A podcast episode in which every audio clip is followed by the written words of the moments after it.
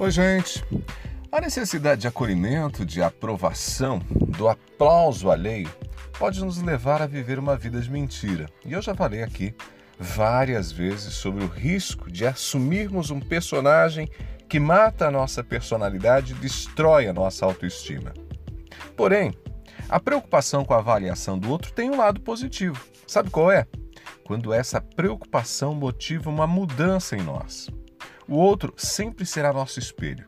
E se soubermos aprender com isso, podemos crescer como pessoas. Por exemplo, se eu noto que todas as vezes que meus colegas de trabalho se dispersam quando eu me, me aproximo deles no refeitório, eu tenho um indicador de que algo não está funcionando. E numa situação como essa, eu tenho algumas possibilidades de reação.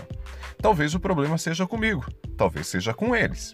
E aí reside a diferença entre quem é bem resolvido e quem não é entre quem é capaz de aprender com o outro e quem se molda ao outro apenas para ser aceito. Nesse exemplo, você pode ter um grupo de pessoas que se dispersa quando você chega, porque você é uma pessoa séria, que não gosta de fofocas, não aceita determinados tipos de piadas.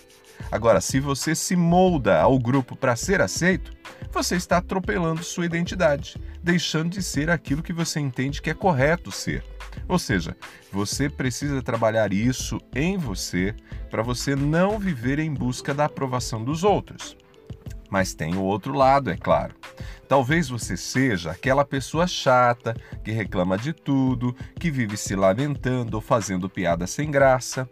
Gente com disposição para aprender pode notar nesse afastamento dos colegas a necessidade de uma mudança pessoal, de se tornar uma pessoa mais agradável. E esse tipo de mudança faz crescer, torna mais sociável, mais amigável. Ou seja, o outro é sempre importante para o meu crescimento. Quem diz eu sou assim e quem quiser gostar de mim, ok, quem não quiser, que dane-se. Quem pensa assim, estaciona na vida, não passa de um estúpido. O outro deve sempre me levar a uma reflexão, a uma autocrítica. Não se trata de insegurança, trata-se da necessidade de autoconhecimento. Eu me olho e questiono: tem algo em mim que não está funcionando e precisa mudar?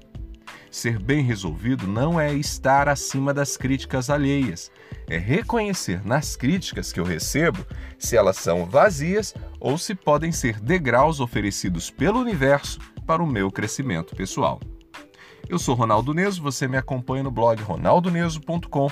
Também estou nas redes sociais, Facebook, Instagram, Twitter e LinkedIn.